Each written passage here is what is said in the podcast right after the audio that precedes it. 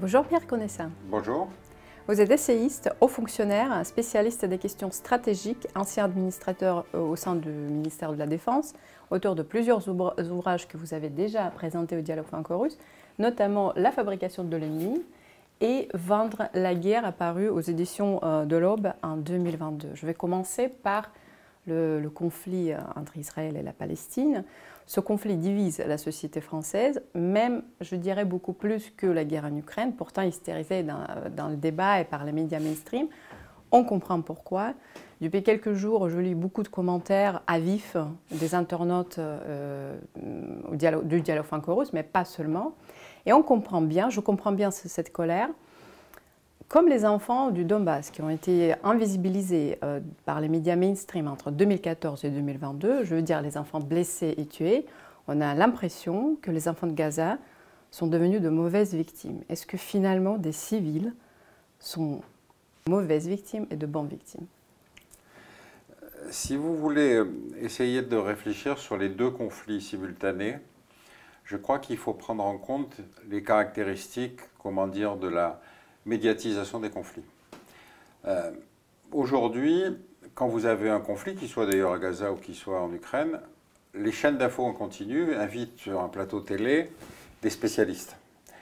Alors, une heure d'info sur un plateau télé, euh, une, heure de, de, chaîne d'infos en, direct, c'est euh, environ 15 minutes présentation des nouvelles, publicité, etc. Le reste, c'est du débat. Ça veut dire qu'il faut faire venir autour de la table 4 voire 6 personnes selon le rythme des débats. Et comme vous pensez qu'il y a déjà 4 chaînes d'information en continu, vous voyez la consommation d'experts que ça signifie. Pourquoi j'insiste là-dessus? Parce que euh, on peut dire que, si vous voulez, l'immédiateté prend le pas sur l'analyse. On apprend qu'il y a eu un bombardement, donc on va réagir sur le bombardement, etc. etc. Et donc cette espèce d'information en, en immédiateté obère complètement la discussion sur le fond. C'est-à-dire que rarement on prend le temps de se dire, oui, mais finalement, quelles sont les caractéristiques de ce conflit euh, Quel est le rapport de, comment dire, entre une partie et l'autre Quel passé commun ont-ils etc., etc. On le voit bien, si vous voulez, sur l'Ukraine, c'est-à-dire que la Russie contient toujours l'image portée de l'URSS, cette espèce de pays dont on a du mal à classer parce qu'il s'étend sur cinq fuseaux horaires, parce qu'il euh, a été euh, dans la France, il a été soit le, rouleau compresseur russe dont on attendait la, solution en 14, ensuite c'est la révolution bolchevique, après c'est la guerre froide, enfin. Donc il y a, si vous voulez, de toute façon dans les esprits, indépendamment de ce qu'ils discutent sur les plateaux télé, des images qui structurent le rapport à l'autre. Bon, ça c'est le premier point. Le deuxième point, c'est qu'effectivement, il y a très rapidement sur les plateaux télé, vous allez avoir le discours des gentils et des méchants. On va dire c'est ceux-là les méchants, c'est ceux-là les gentils, etc. Sur le cas de l'Ukraine, moi, euh, bien évidemment, euh, il y a eu tout de suite un discours euh, pro-ukrainien qui est en train quand même de se déliter. C'est-à-dire que beaucoup de journalistes ont fait remarquer l'incroyable niveau de corruption qu'il y a dans l'administration ukrainienne. Et donc, finalement, on est en droit de se demander si faut continuer au même rythme le débat existe très fortement aux États-Unis, beaucoup moins ici, mais enfin, il reste que c'est pas le, comment dire, l'analyse des gentils et des méchants n'est pas aussi simple.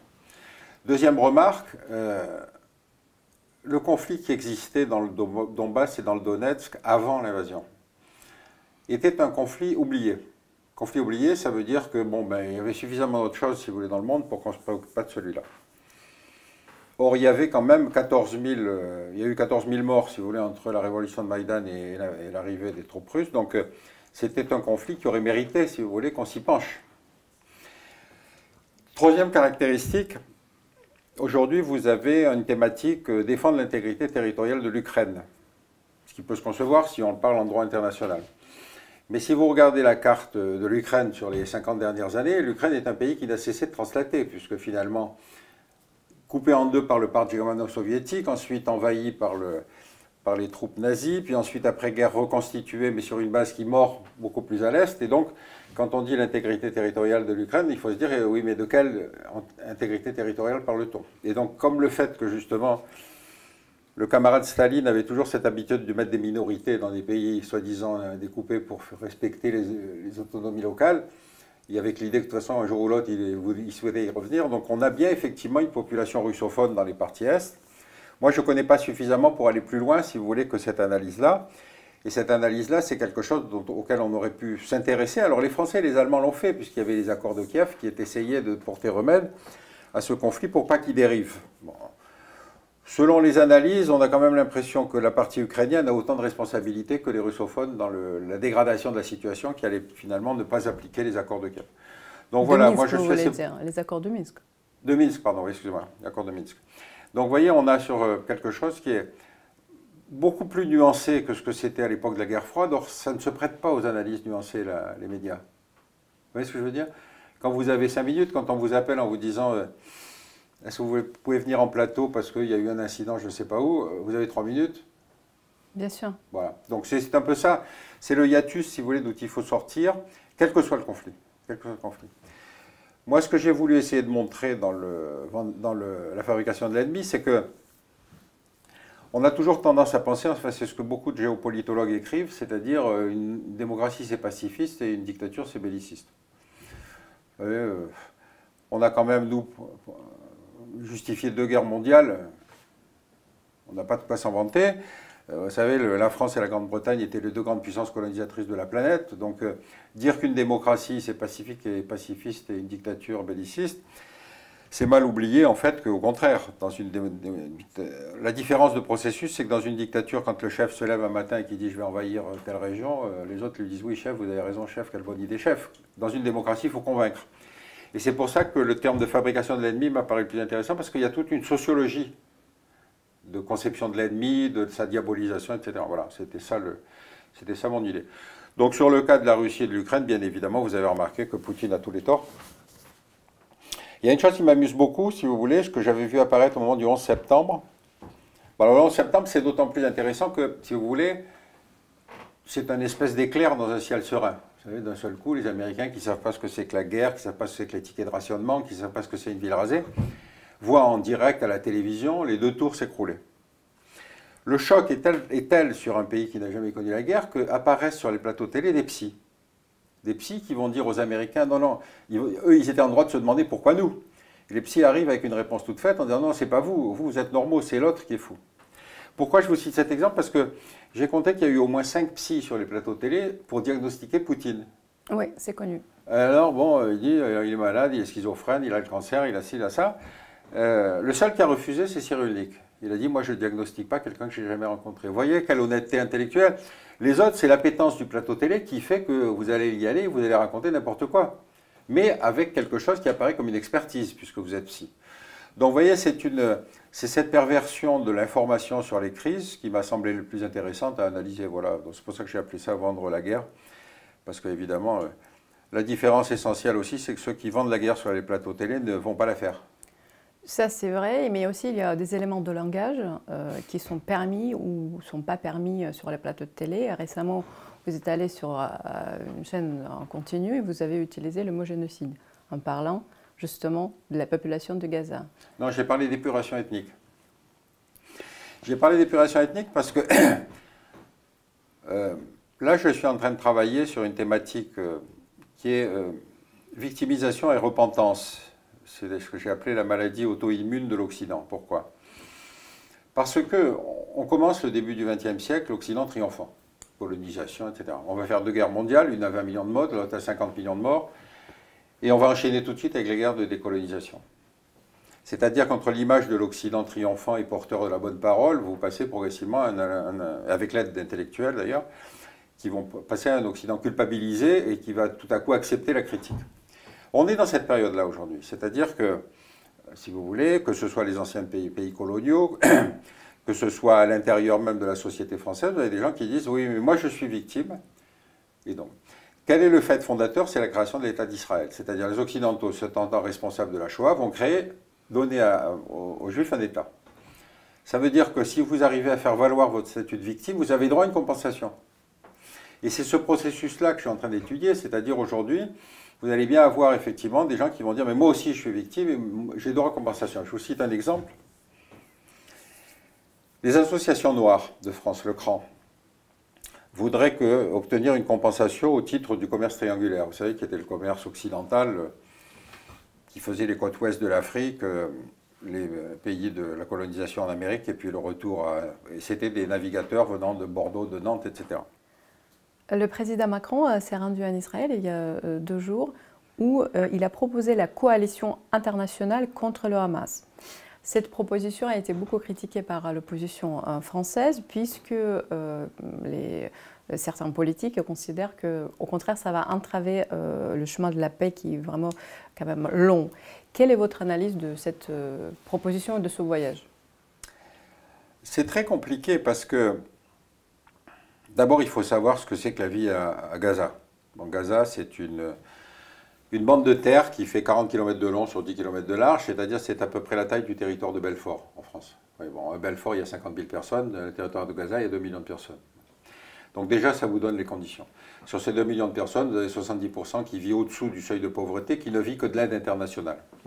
Donc, si vous voulez que le Hamas ait été, euh, si vous voulez, l'expression d'une espèce de ras-le-bol et d'une espèce de révolte des, Gazaouis, me, paraît le processus normal. Hein.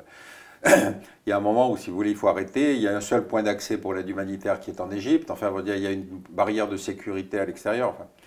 Et donc, euh, euh, si vous voulez, quand les, les, gens, les victimes se révoltent, effectivement, on va leur reprocher de se révolter. C'est ce que j'ai connu moi au début de la guerre d'Algérie. Si vous voulez, on était pieds noirs. Euh, quand on a vu les Arabes se révolter et tuer des pieds noirs, on était révoltés nous-mêmes. On était révoltés par l'horreur des massacres. Mais on ne peut pas s'arrêter à l'horreur des massacres si on n'essaye pas de comprendre ce qui est en train de se passer. Et ce qui est en train de se passer, c'est le fait qu'effectivement, euh, on a face à face deux extrémismes, qui sont le Hamas et qui sont Netanyahou. Si on ne dit pas les choses comme ça, on ne comprend pas. Pourquoi je vous mets Netanyahou dans le coup? Parce que, d'abord, effectivement, il a il a cette politique d'isolement complet de, Gaza, avec toutes ces difficultés que représente l'aide humanitaire qui n'arrive que par la frontière égyptienne. Et puis la deuxième chose, c'est que, si vous voulez, depuis un certain nombre d'années, Netanyahou laisse s'installer des colonies sauvages par des juifs radicaux, des juifs intégristes, en Cisjordanie. Et quand vous regardez, alors il y a des, des routes qui relient ces colonies sauvages, quand vous regardez la carte qu'a fait le monde diplomatique qui élargit ces routes, on s'aperçoit qu'en fait, la Cisjordanie est devenue un archipel. Donc c'est ingouvernable. Donc si on n'analyse pas le fait que face à face on a deux extrémismes, on ne comprend pas pourquoi la situation ne s'est toujours pas résolue. Rappelez-vous quand même que quand on signe les accords de Camp David, les deux chefs d'État qui ont signé, qui sont Rabin et Arafat, vont être tous les deux assassinés par des radicaux de leur propre religion. Et donc les hommes de paix sont ceux qui sont les plus menacés. Donc si on n'aide pas cela et si on n'aide pas quelque chose qui soit la lutte contre ces radicalismes religieux dans les deux cas, on n'en sortira pas. Mais évidemment, euh, comme ça fait partie de l'identité de chacune des deux communautés, euh, si vous dites ce que j'ai fait dans un bouquin, si je dis que les radicaux juifs sont aussi dangereux, aussi obtus, aussi absurdes que les radicaux musulmans, on me dit mais enfin vous faites de l'antisémitisme. Je dis mais je fais aussi de l'islamophobie, donc rassurez-vous.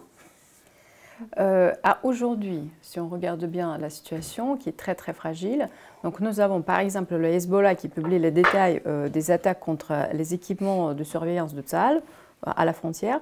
De l'autre côté, donc le Qatar, le cheikh n'est pas très content. Il dit que l'État hébreu a reçu une autorisation pour tuer, je cite.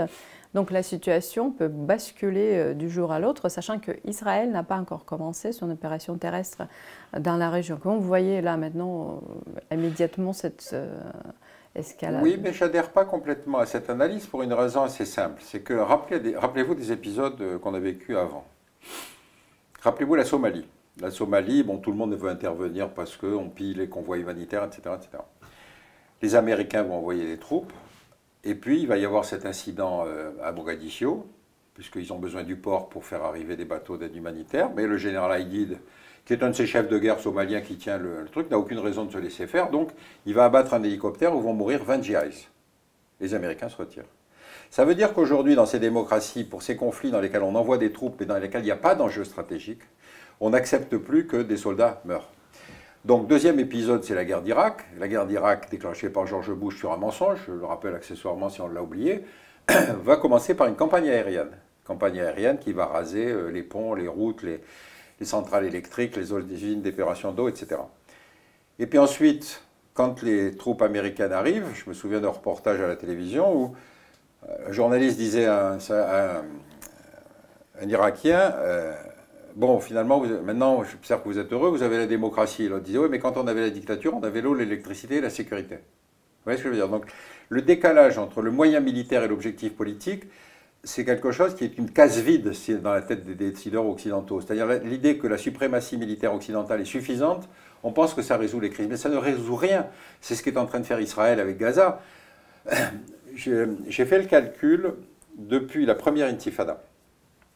La première intifada, rappelez-vous, c'est la révolte des pierres. Hein. c'est ça que ça signifie. Ça veut dire les pierres contre les soldats. Hein, euh, il y a eu à peu près 1500 juifs israéliens qui ont été tués et il y a eu 12 000 palestiniens qui ont été tués. Donc, si vous voulez, on a quand même un peu le sentiment que la rétorsion est plus, plus lourde que l'attaque elle-même. Or, ça, c'est un des défauts classiques de gestion du terrorisme. C'est-à-dire qu'on va penser qu'en punissant sévèrement une population, on va la tarir. C'est le contraire, on la radicalise. Vous savez? Vous savez, quand euh, en 1945, les Américains ont essayé de comprendre pourquoi les Allemands avaient résisté jusqu'au bout. Ils ont demandé à des sociologues américains de faire des enquêtes d'opinion, etc. Et la réponse a été d'une banalité extraordinaire, c'est-à-dire que les citoyens allemands, même s'ils étaient nazis ou qu'ils n'étaient pas nazis, mais qui étaient sous des vagues de bombardements depuis deux ans, etc., qui avaient rasé toutes les villes allemandes, ils disaient, mais vous savez, quand vous êtes sous les bombardements, vous vous solidarisez avec celui qui vous protège, pas avec celui qui vous bombarde. C'est aussi idiot que ça. Donc l'arme aérienne est une, fausse victoire, si vous voulez, parce que ça, au contraire, quand les Gazaouis vont revenir sur leur maison détruite, vous pensez qu'ils vont demander la paix?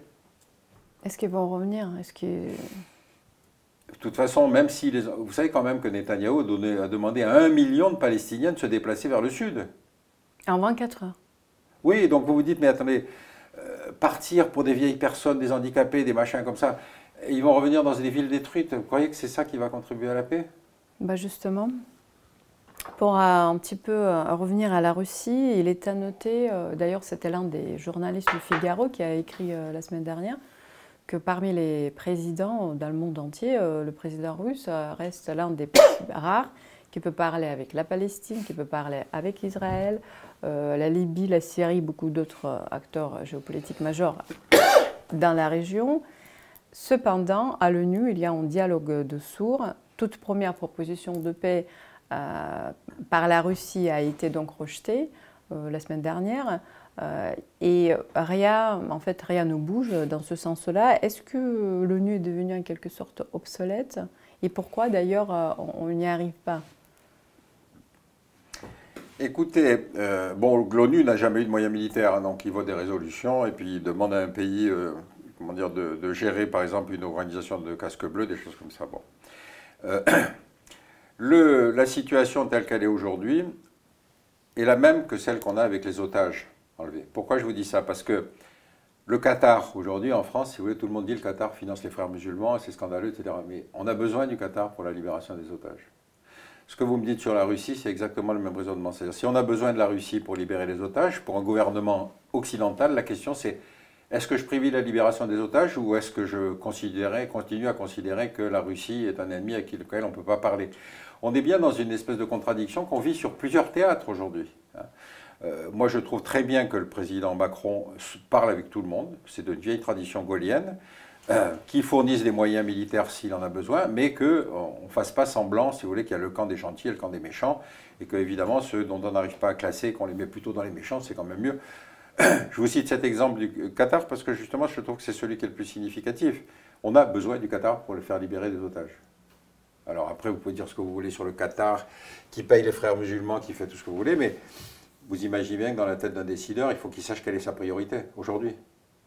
Dans votre ouvrage, euh, La fabrication de l'ennemi, euh, vous parlez des, euh, mécanismes, notamment modernes, pour vous expliquer comment cette création fonctionne, est-ce que pourriez-vous un petit peu rappeler les bases et surtout qui la manœuvre maintenant? Parce qu'on on nous a déjà créé les ennemis et on voit ça très bien. Bon, mm. c'est la Russie, l'ennemi euh, éternel des États-Unis. il y a maintenant d'autres ennemis. Oui, mais moi j'ai essayé de mettre à, à, plat, si vous voulez, les 20 ans que j'avais passés au ministère de la Défense dans différentes fonctions pour voir comment si vous voulez, on pouvait arriver à des scénarios de guerre euh, qui étaient parfois incompréhensibles. Enfin, j'entends par scénario de guerre les décisions d'envoyer des militaires, hein, ce n'est pas obligatoirement la guerre. Alors, le basculement, il se fait en 91, parce que d'abord l'URSS disparaît, donc euh, il va y avoir immédiatement la guerre du Koweït. Et la guerre du Koweït, c'est une guerre intéressante parce que on va aller défendre une grande démocratie qui est le Koweït contre un ancien moderniste devenu dictateur qui est Saddam Hussein. Vous voyez ce que je veux dire? Saddam Hussein, il était le grand démocrate républicain quand il se battait contre l'Iran, et là, tout à coup, il est devenu le dictateur. Qu'est-ce que la guerre du Koweït a apporté comme leçon? Euh, C'est de deux choses. D'abord, c'est la première guerre qu'on va vivre en live. Puisque rappelez-vous, on a six mois devant nous, il y a un préavis pour Saddam Hussein pour qu'il quitte le Koweït. Toutes les télévisions de la planète viennent s'installer en Arabie Saoudite. Donc ici en France, nous avions CNN et la 5. Et donc tous les jours, il fallait produire de l'information. Donc vous avez une machine médiatique qui devait fabriquer tous les jours de l'information. Ce pas toujours facile, mais enfin bon. Et au bout de six mois, enfin la guerre se déclenche. Quand la guerre se déclenche, elle ne dure que 120 heures. 120 heures, ça fait cinq jours. Alors, il y a tromperie sur la marchandise, parce qu'on présentait l'armée irakienne comme la quatrième armée du monde. Donc, on attendait au moins un scénario hollywoodien. Pas du tout. Et donc, les Occidentaux sortent avec l'idée que les armées occidentales ont une telle supériorité qu'elles peuvent s'instaurer comme gendarmes de la planète.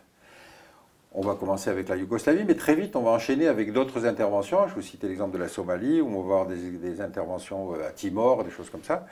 Mais si vous voulez, la présence de militaires n'est pas un moyen politique.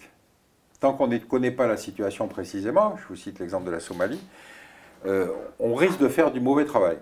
Pourquoi je vous prends l'exemple de la Somalie? Parce que au moment de la Somalie, j'en parle avec Broman, Ronnie Broman, ancien patron de Médecins sans frontières. Et il me dit, j'ai appelé mes équipes sur place, les types qui attaquent les convois humanitaires ne sont pas des voleurs, c'est-à-dire qu'ils prennent pour leur clan, ils estiment qu'ils sont mal servis. Et donc si on augmente la quantité, on peut réduire le problème. Et bien pendant qu'il est en train de plaider cette cause à Bruxelles ou je ne sais pas où, Kouchner lui-même, ancien euh, humanitaire, va décider la guerre. Donc vous voyez comment on peut changer de fonction et toujours croire que l'outil militaire est le meilleur moyen de résoudre les crises. C'est souvent faux. Parce que quand un type se bat sur son terrain par rapport à des militaires qui arrivent en expédition, il a quand même un avantage stratégique assez fort. On le voit effectivement euh, en Ukraine, on le voit effectivement dans d'autres régions du monde. Donc, cette surévaluation du moyen militaire qu'on avait tiré de la guerre du Golfe, aujourd'hui, il arrive à expiration. Regardez l'Afghanistan. Bon, les Afghans, ils avaient déjà gonflé les, Anglais, à la pleine époque coloniale, à la pleine époque de l'Empire. Ils ont gonflé les Russes 10 ans, de, 89 de 79 à 89, et ensuite les Américains sont arrivés, et les Américains, ils ont, ils ont mis 20 ans avant de décider qu'ils devaient partir. Et on est toujours face au même problème qu'est l'Afghanistan. Pourquoi est-ce que l'Afghanistan résiste? Parce que l'Afghanistan, c'est ce qu'on appelle une zone de confins en géopolitique, c'est-à-dire c'est une zone où se sont réfugiées des populations qui étaient chassées par les empires environnants, par l'empire indien, par l'empire russe, par l'empire persan, etc. Et donc l'Afghanistan, c'est une somme de vallées. Et donc chacun a sa vallée. Si vous pouvez toujours prendre la capitale, tout le monde s'en fout. Alors la capitale, tout de suite, les troupes arrivent, elles prennent la capitale, on se dit c'est bon, la guerre est finie. Non, elle ne fait que commencer. Parce que vous, vous pouvez prendre telle vallée, mais vous n'avez pas pris la vallée à côté. Si les vallées peuvent s'allier entre elles ou se combattre, enfin je veux dire, c'est un pays imprenable. Ils appelaient ça le tombeau des empires, parce que tous les empires qui ont essayé de conquérir l'Afghanistan se sont tous cassés les dents. Mais vous vous dites, mais attendez, ça on le savait, pourquoi non? Non, après le 11 septembre, il fallait une vengeance. Alors, comme Ben Laden était chez les talibans, Bush a dû avoir le même raisonnement que tous les autres qui l'ont précédé. En plus, le Bush, il n'était jamais allé qu'au Mexique quand il était étudiant. Ce n'est pas un homme qui connaissait le monde. Mais aller lui expliquer que l'armée américaine allait se casser les dents en Afghanistan, c'était pas la peine de lui dire. Il ne l'aurait pas cru. Voyez? Donc moi, c'est ce monde-là que j'ai vécu, c'est-à-dire le processus décisionnel et cette espèce de prétention qui occupe les élites, qu'elles soient françaises d'ailleurs auprès du, pouvoir, ça consiste souvent à essayer de dire qu'après tout, chef, vous inquiétez pas, on s'en occupe, chef. Après, ce n'est pas eux qui vont faire la guerre. Euh, et puis alors, deuxième phénomène, donc à partir de la guerre du Koweït, tout à coup commence à apparaître sur les plateaux de télévision des gens qui viennent vous expliquer que telle guerre est très importante, telle crise est très importante. Il y a environ 400 crises à la surface de la planète, et donc la médiatisation sur une crise est devenue importante dans la classification générale. vous allez avoir des gens qui vont revenir en vous disant euh, Chef, je rentre d'une expédition à tel endroit, je connais les gentils, je connais les méchants. On ne peut pas ne pas. C'est-à-dire qu'on renvoie l'Occident à ses responsabilités en disant On ne peut pas ne pas agir. L'exemple même de catastrophe, c'est la Libye avec Bernard-Henri Lévy, puisqu'il il est allé là-bas au moment d'une espèce de révolte arabe qui se passait sur place. Et on va avoir, si vous voulez, dans cette crise, tous les éléments. C'est-à-dire, il va convaincre que c'est absolument essentiel. Sarkozy va se laisser convaincre, mais avec un mandat onusien qui était pour empêcher simplement l'armée libyenne d'utiliser ses avions. Donc c'était une résolution d'interdiction de survol aérien. Mais dès qu'on a une information qui s'est avérée une information fausse, qu'une colonne de chars était en train d'envahir, d'arriver à, Tripoli, etc., hop, automatiquement, l'aviation anglaise et britannique prennent l'ordre, mais de leurs gouvernements nationaux, pas de l'ONU, de bombarder. Donc vous voyez comment on a glissé progressivement, puis ensuite, vous connaissez la suite, Kadhafi va sauver, il va être lynché, etc. etc. Donc vous voyez comment la pression ici par des gens qui ont confiance ne vont pas faire la guerre. Hein. Kadhafi, euh, BHL, il n'est pas allé faire la guerre, hein. il, envoie les autres. Donc on arrive finalement à des scénarios qui sont plus catastrophiques que le scénario de départ. Euh, la crise d'aujourd'hui renforce euh, la relation russo-chinoise puisque ce sont deux pays qui prônent la vision multipolaire du monde. Contrairement aux États-Unis, d'ailleurs, Joe Biden récemment s'est adressé à la nation en disant que nous sommes le seul rempart pour, dans l'équilibre dans ce monde, maintenir la paix, etc. Finalement, on a BRICS d'un côté et les États-Unis et les alliés de l'autre côté. Quelles, sont, je dirais, les perspectives de cette confrontation majeure? Moi, je trouve que l'indicateur le plus intéressant, c'est que quant à l'ONU, une résolution a été présentée pour condamner l'invasion russe en, Ukraine. Elle a recueilli, je ne sais plus, 140 voix, etc. Quand les mêmes Occidentaux ont présenté la résolution de blocus contre la Russie, tout à coup, ça s'est réduit comme peau de chagrin avec des pays, notamment représentant les trois quarts de la population de la planète, qui disaient Mais attendez, ça c'est votre guerre. Pourquoi voulez-vous qu'on applique un blocus, un blocus pour priver notre population du pétrole russe, du blé ukrainien, etc., etc. Et donc tout à coup, l'Occident s'est retrouvé, si vous voulez, isolé sur la chose importante, qui n'était pas la résolution, de toute façon des résolutions de condamnation, l'ONU en produit à la série, mais c'est surtout sur l'application d'un blocus décidé unilatéralement par les Occidentaux que les autres euh, comment dire, se recevait l'intime instruction de l'appliquer. les autres disaient, notamment les Indiens et les Chinois, nous, euh, c'est pas notre guerre, vous en avez fait suffisamment, on a fait quand même une trentaine d'interventions militaires depuis 90 quand même. Donc on renvoie aux Occidentaux leurs responsabilités. Sur ce cas particulier, à mon avis, l'indicateur, c'est celui-là. C'est-à-dire qu'aujourd'hui, vous n'avez pas les BRICS qui se réunissent, euh, qui se retrouvent à dire qu'ils ne sont pas obligatoires. On n'est plus du tout dans un monde unipolaire. Alors, je le la, multipolarité, c'est aussi un facteur générateur de beaucoup de conflits. Hein. Je ne vais pas me rassurer sur, je vais pas vous rassurer. On se reverra. On, en, parlera encore. Euh, les guerres, c'est souvent euh, la question d'argent, tout simplement, de ressources euh, naturelles. Alain Juillet, ancien directeur du renseignement de la DGSE, dans, une, dans une entrevue toute récente, explique qu'il y a des gisements gaziers et pétroliers qui se trouvent au large de Gaza et qui appartiennent, ils font partie de Gaza, mais qu'Israël veut récupérer. On parle très peu de ces enjeux également des guerres. Qu'est-ce que vous en pensez? Écoutez, bon, Alain a probablement plus d'informations que moi. Moi, j'avoue que je n'ai pas, pas suivi ce côté-là, mais c'est très intéressant parce que si on arrivait à se mettre d'accord sur l'exploitation de ce gisement pétrolier, c'est un extraordinaire facteur de paix.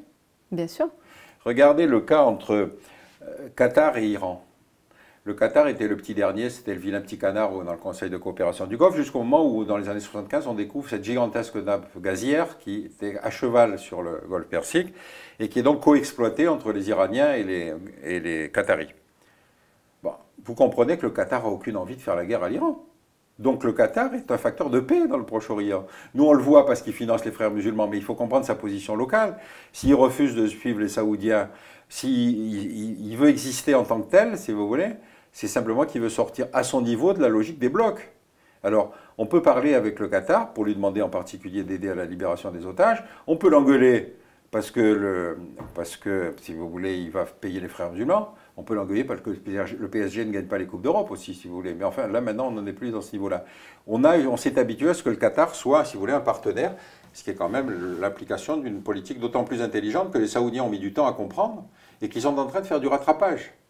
Ils veulent acheter un club de foot, ils veulent acheter Marseille, etc. etc. Donc les Saoudiens ont compris que l'espèce de grand dédain, si vous voulez, qui était leur politique extérieure, nous sommes le pays des lieux saints, nous sommes les pays pétroliers, etc., est quand même une posture difficile à vendre, notamment vis-à-vis des opinions publiques. On peut toujours parler avec les Saoudiens, mais fondamentalement, ça ne, ça ne convainc pas. L'autre question que vous évoquez, qui est à mon avis un, un blocus euh, dont on aura du mal à se défaire, c'est que sur le plan pétrolier, si vous constatez qu'on a mis sous embargo, alors traditionnellement l'Iran, euh, le Nigeria, la Russie. Euh, la Syrie. Hein La Syrie. Oui, donc vous vous rendez compte qu'au fur et à mesure, on s'est nous-mêmes mis dans une situation de blocus pour des raisons de défense des droits de l'homme. Mais attention, ce n'est pas pour des raisons de concurrence commerciale. Et donc, quand les Saoudiens, qui justement ont un peu marre de, voir qu'ils se, trouvent tout accusés, ils disent nous, on ne va pas augmenter notre production. Vous voyez ce que je veux dire? Donc, il y a une espèce de cohérence d'ensemble où on fait semblant que notre posture est conditionnée par la défense des grands principes. je l'ai vu malheureusement par la pratique, que les grands principes, ça marche quand on est bien sérieux dans l'analyse Regardez le cas des Gazaouis aujourd'hui. Ces pauvres types, euh, on peut comprendre qu'à la fin, ils en aient marre de se faire taper sur la tête tout le temps. Quoi. Et de vivre dans cette situation effroyable. Euh, nous basculons vers la Troisième Guerre mondiale. On nous a dit euh, l'année dernière que voilà, l'Ukraine va déclencher la Troisième Guerre mondiale, mais là, dans ce conflit précisément actuellement, on sent qu'on bascule vers quelque chose qui peut être vraiment très très mal euh, contrôlés. Euh, sur qui euh, peut-on compter en Europe, par exemple, sur les gouvernements, sur les institutions ou sur les sociétés civiles? D'abord, je ne suis pas sûr qu'on bascule vers la Troisième Guerre mondiale parce qu'on en a suffisamment bavé avec les deux premières. Les deux premières avaient une logique qui était déjà, bon, qui était encore à la limite compréhensible, c'était les Occidentaux qui faisaient leur guerre et qui donc la mondialisaient. Hein, puisque ça passait par les colonies. La Deuxième Guerre mondiale, ça a déjà été un peu plus compliqué, puisqu'il y a eu un théâtre pacifique qui avait sa propre logique. Et ce qui était intéressant, par exemple, vous savez que la, la, guerre de 40, 45 se termine par le procès de Nuremberg, et la guerre sur le Pacifique se termine par le procès de Tokyo. Procès de Nuremberg, alors qu'on est en train de juger les nazis pour les horreurs qu'ils ont commis, les déportations, les exterminations de population, les bombardements de population, etc., on commence la guerre de recolonisation. C'est-à-dire, il y a les émeutes de Sétif, sur lesquelles l'armée française va tirer. Il y a les émeutes de Haiphong, sur lesquelles l'amiral d'Argentlieu va tirer au, canon sur la ville d'Hanoï, d'Haiphong. C'est-à-dire que les Occidentaux sont en train de juger des coupables pour des crimes qu'eux-mêmes vont commettre dans la guerre de décolonisation. Donc vous voyez comment on peut être schizophrène soi-même, puisque nous, c'était normal, c'était la recolonisation. Alors le procès de Tokyo est beaucoup plus intéressant parce que on a élargi euh, comment dire, les accusateurs aux Indiens, aux Philippins, et puis je ne sais pas, il y a une troisième relation. Mais les Indiens ont envoyé un juge qui s'appelle Narendra Pal, qui était extrêmement intéressant parce qu'il a posé un certain nombre de problèmes de droit. D'abord, il a dit aux Occidentaux, vous êtes en train d'accuser de crimes de guerre les Japonais, mais ces crimes n'existaient pas légalement pendant la guerre. Donc vous êtes en train de faire une application rétroactive de la loi ce qui en droit est effectivement euh, discutable. Deuxième remarque, il dit, mais euh, vous êtes en train, par exemple, de... Euh, c'est vous qui avez décidé de mettre le Japon sous embargo quand le Japon a envahi la Chine, mais en même temps, c'est vous qui l'avez privé, c'est vous qui l'avez conduit finalement à faire la guerre, en parlant aux Américains. Troisième remarque, il disait, vous accusez les Japonais d'avoir, alors il y avait les Français aussi à Tokyo, hein, vous accusez les Japonais d'avoir envahi l'Indochine, mais je vous signale qu'à l'époque, Vichy était allié des Allemands, donc ce n'est pas une invasion puisqu'ils étaient alliés, ils étaient dans le même camp. Donc vous voyez, il n'a cessé de poser des problèmes qui étaient de renvoyer les Occidentaux à leur propre vision du droit, surtout quand ils se l'appliquaient à eux-mêmes. Alors, le juge Pal est devenu l'espèce de référence légitime, d'ailleurs, parce que tout ce qu'il racontait était extrêmement, bien argumenté, etc. Donc il a exprimé un avis dissident dans le tribunal, puisque donc il a dit tout ce que je vous ai dit. Mais surtout, il est devenu la base intellectuelle du révisionnisme à la japonaise. C'est-à-dire comme si, puisqu'il dit, puisque c'est après vous, ah, c'est vous qui avez forcé le c'est vous qui avez imposé le blocus, donc les Japonais ne faisaient que se défendre. Alors vous voyez, dans quoi on a glissé progressivement, c'est-à-dire entre ce qu'il a dit et ce qu'on va en tirer, vous allez avoir des gens qui disent, oui après tout, nous, c'est pas, pas pareil. Il n'y a jamais eu au Japon l'acte de contrition qui a été celui des Allemands, par exemple. Vous voyez, où les Allemands ont fait tout le travail d'investigation, de compréhension, etc. Au Japon, ça ne s'est pas passé. Vous voyez, c'est marrant comme, euh, différence de, situation. Nous sommes au Dialogue franco-russe. Merci. Euh, euh, d'avoir accordé cette interview. Et ma dernière question va porter justement sur nos relations entre la France et la Russie. Vu qu'on arrive à ce qu'on arrive, euh, voilà, on est en, octobre 2023, le monde va, on peut, on peut pas dire que le monde va bien. Non. Euh, c'est également la faute des diplomates. Comment se réconcilier? Comment arriver quand même à la table de négociation ensemble? C'est une question extrêmement difficile. Bon, moi, je ne désespère jamais de l'intelligence humaine, mais en même temps, je ne désespère pas non plus de la bêtise humaine. Rappelez-vous, moi, je suis un historien, donc si vous voulez, j'ai toujours tendance à réfléchir dans le temps long. Rappelez-vous, euh, après la guerre 14-18, l'Allemagne paiera. C'était la thématique. C'est vrai que les destructions s'étaient passées en France, donc la France avait de bonnes raisons de vouloir imposer à l'Allemagne des conditions. C'est cette situation dramatique qu'a vécu l'Allemagne, comme la Russie d'ailleurs au moment de la décomposition du, de la fin de la guerre froide. C'est-à-dire que tout à coup, si vous voulez, l'économie générale s'est effondrée, les Allemands euh, vivaient une situation très difficile, comme les Russes ont vécu une situation très difficile dans les années 90.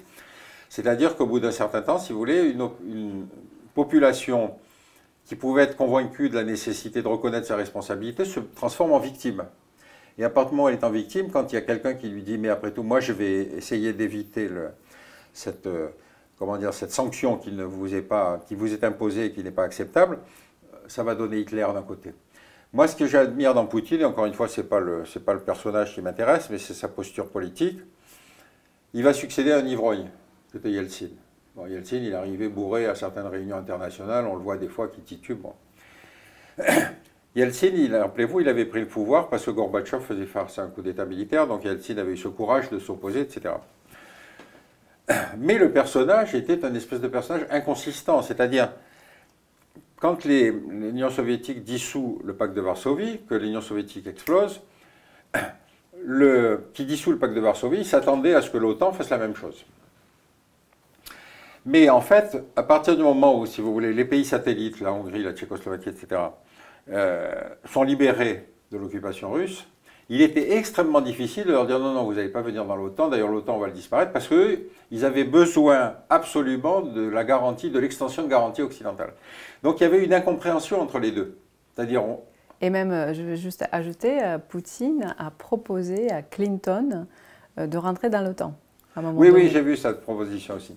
Et donc, euh, si vous voulez, cette logique, cette alliance qui était quand même fondamentalement une alliance anti-russe, enfin bon, bref, donc va se survivre. Et évidemment, le problème épineux, c'est celui qu'on connaît, c'est-à-dire quid de l'Ukraine. Et donc, vous avez aux États-Unis des gens qui restent, si vous voulez, dans une espèce de post-guerre froide. Il faut punir et réduire l'influence russe. Et donc, l'Ukraine doit rentrer dans l'OTAN, etc. Nous, on a proposé en tant qu'Européens qui rentrent dans l'Union européenne, ce qui n'est quand même pas une alliance militaire. Mais on a, du côté des néoconservateurs américains, toujours cette vieille idée que, puisque la démocratie américaine a triomphé partout, il faut pousser jusqu'au maximum. Et donc, il reste quelque part dans leur tête euh, l'idée que tout ce qui réduira la, Russie à, son moindre état est l'essentiel. Deuxième remarque, c'est le cas de la Chine. Euh, la Chine fait partie aujourd'hui de la thématique, le nouvel ennemi, c'est la Chine moi, quand je regarde l'histoire chinoise euh, depuis une cinquantaine d'années, la Chine a fait moins de conflits que l'Inde. Or, l'Inde, c'est théoriquement le pays de la non-violence, vous savez, c'est Gandhi, etc. L'Inde a fait la guerre contre le Pakistan trois fois, ils ont réussi à couper le Pakistan oriental du Pakistan occidental, ils ont fait l'invasion de Ceylan, etc. Mais c'est le pays de la paix. Et alors les Chinois, vous leur dites, les Chinois, non, ils ont fait une fois une intervention en Corée, puis ils ont fait la guerre contre les Vietnamiens, qui sont des guerres, contre le Vietnam, c'est des, guerres entre communistes en plus. Hein mais ça reste la menace. Alors, vous dites, mais attendez, qui décide de qui elle menace? C'est là le processus de fabrication de l'ennemi. Exact, c'est la question principale. C'est exactement la, chose. Alors, vous avez des tas de gens qui vont vous expliquer, qui vont vous expliquer qu'effectivement la Chine est une menace parce que si, parce que ça, etc. Alors, vous dites les routes de la soie. Alors, j'essaye de comprendre pourquoi les routes de la soie sont menaçantes. Je dis, mais attendez, euh, je veux dire, faire des routes commerciales, aider des pays en crise avec de l'argent, etc. Et après tout, pourquoi pas? Est-ce qu'on va prendre le relais? On va euh, à nouveau aider les pays africains? La réponse est non. Donc on se retrouve avec quelque chose où on met en accusation quelqu'un qui fait les mêmes choses que nous. Je vous prends un autre exemple, si vous voulez, de la manière dont on fabrique l'ennemi. Le, cas Wagner, le plus intéressant, puisque c'est le cas de l'Afrique, zone traditionnellement euh, d'influence française. Et donc, on est, dans la suite de euh, la bêtise de BHL en Libye la Libye va libérer des salafistes qui vont venir dans toute la zone euh, sahélienne. Ils avaient déjà été bien préparés par les Saoudiens, hein, parce que je vous signale que quand le Mali se trouve, euh, quand le Mali est confronté à la poussée des djihadistes, vous avez sur place le grand imam de, Bamako et un type formé à l'université islamique de Médine. il refuse de condamner l'attentat de Radisson Blue, son bord des Occidentaux. C'est-à-dire que vous aviez déjà à l'intérieur de ce système-là une influence qui était celle des salafistes et de l'Arabie saoudite, qui faisait que la présence française n'était pas obligatoirement ce qu'on croyait qu'elle était encore. Quand la guerre commence et qu'on envoie des troupes, effectivement, on peut arrêter une progression euh, euh, islamiste quand elle est militarisée, mais on ne peut pas arrêter la transformation d'une société. Et vous voyez, aujourd'hui, la France se trouve confrontée à cette transformation de la société euh, au Mali, au Niger, en République centrafricaine, etc. Deuxième aspect, Wagner. Wagner, c'est extrêmement intéressant parce que on va tout de suite vous dire, oh là là, c'est une société militaire privée, regardez Poutine, il fait le... c'est pour pas apparaître lui-même. Les sociétés militaires privées ont été inventées par les Sud-Africains après l'apartheid, parce qu'il y avait des gros effectifs. Et donc, euh, la société locale, je crois qu'il s'appelle Executive Outcomes, est intervenue euh, dans un certain nombre de conflits africains. Peu importe pour qui, comment, mais enfin, le mécanisme existait. Il a été repris par les Anglais, puis il a été repris par les Américains. En Irak, vous aviez plus de contractors que de GIs. De contractors, c'est-à-dire des types sous contrat privé. Quel est l'intérêt de cette mécanique? C'est que quand, un contracteur est tué, c'est pas comme quand un GI est tué. On ne lui fait pas la cérémonie avec le, drapeau, etc. Donc, ce mécanisme existait. Et il a pesé dans certains conflits. Donc pourquoi est-ce qu'on fait le semblant de le découvrir quand c'est Wagner? Non, on fait semblant de le découvrir parce que c'est russe. Bien sûr. Bon, donc euh, moi je continue à rester, si vous voulez, dans une position d'observateur. Je ne trouve pas que les compagnies militaires privées soient une bonne chose. Mais en même temps, on se rend bien compte qu'on a des opinions publiques qui n'ont plus envie de voir leurs citoyens mourir dans des guerres. Heureusement, il y a déjà ça. Mais on va privatiser la violence. Euh, c'est pessimiste. Pardon? Tout est pessimiste. Finalement, on ne peut pas se mettre ensemble tous les grands pays du monde parce que finalement, ni G20, ni G10, ni G17, ça ne marche plus. Oui, mais les grands, qu'est-ce que c'est les grands? C'est les gens qui pensent à leurs intérêts. Si vous attendez d'eux qui se mettent d'accord pour faire la paix. Je n'ai pas vu beaucoup d'exemples dans la... Regardez le traité de Versailles. Tout ce qu'on a pensé faire, c'était humilier l'Allemagne. On s'est payé une deuxième guerre. Après, le, après les accords de euh, procès de Nuremberg, procès de Tokyo, on recommence le conflit et on recommence, si vous voulez. Donc, il y a quelque chose qui est sociologiquement euh, très intéressant à étudier, c'est-à-dire comment est-ce qu'on revient à la guerre alors qu'on en sort? C'est une bonne question. Oui, c'est une très bonne question. Vous savez, Bernard-Henri Lévy, interviewé une dizaine d'années après l'intervention en Libye, il disait Tant mieux si j'y suis pour quelque chose. Or, le pays est en ruine, il est divisé, il y a une guerre civile, etc. Et donc, euh, si vous voulez, ces gens-là, dont Bernard-Henri, mais il y en a d'autres, si vous voulez, qui viennent sur des plateaux télé expliquer pourquoi il faut faire la guerre, je les ai appelés des intellectuels téphales, parce que c'est des intellectuels sur lesquels aucune critique n'accroche. Quand vous leur dites dix ans plus tard, vous vous rendez compte de ce que vous avez dit à dire Ils disent oui, à l'époque j'avais raison, j'ai encore raison aujourd'hui. C'est-à-dire qu'il n'y a même pas de mécanisme, si vous voulez, d'éviction et de, comment dire, de, départ de gens qui s'étaient fondamentalement trompés. Et puis qui surtout sont sur des postures dans lesquelles ils pensent qu'envoyer des militaires, c'est une solution. Non, ça n'a jamais été une solution d'envoyer des militaires. Merci beaucoup Pierre Conessa pour ce dialogue. J'espère qu'on va se retrouver dans d'autres conditions euh, plus paisibles. On va parler des choses plus positives la prochaine fois au dialogue franco-russe. Merci Pierre. D'accord, merci beaucoup. Merci à vous.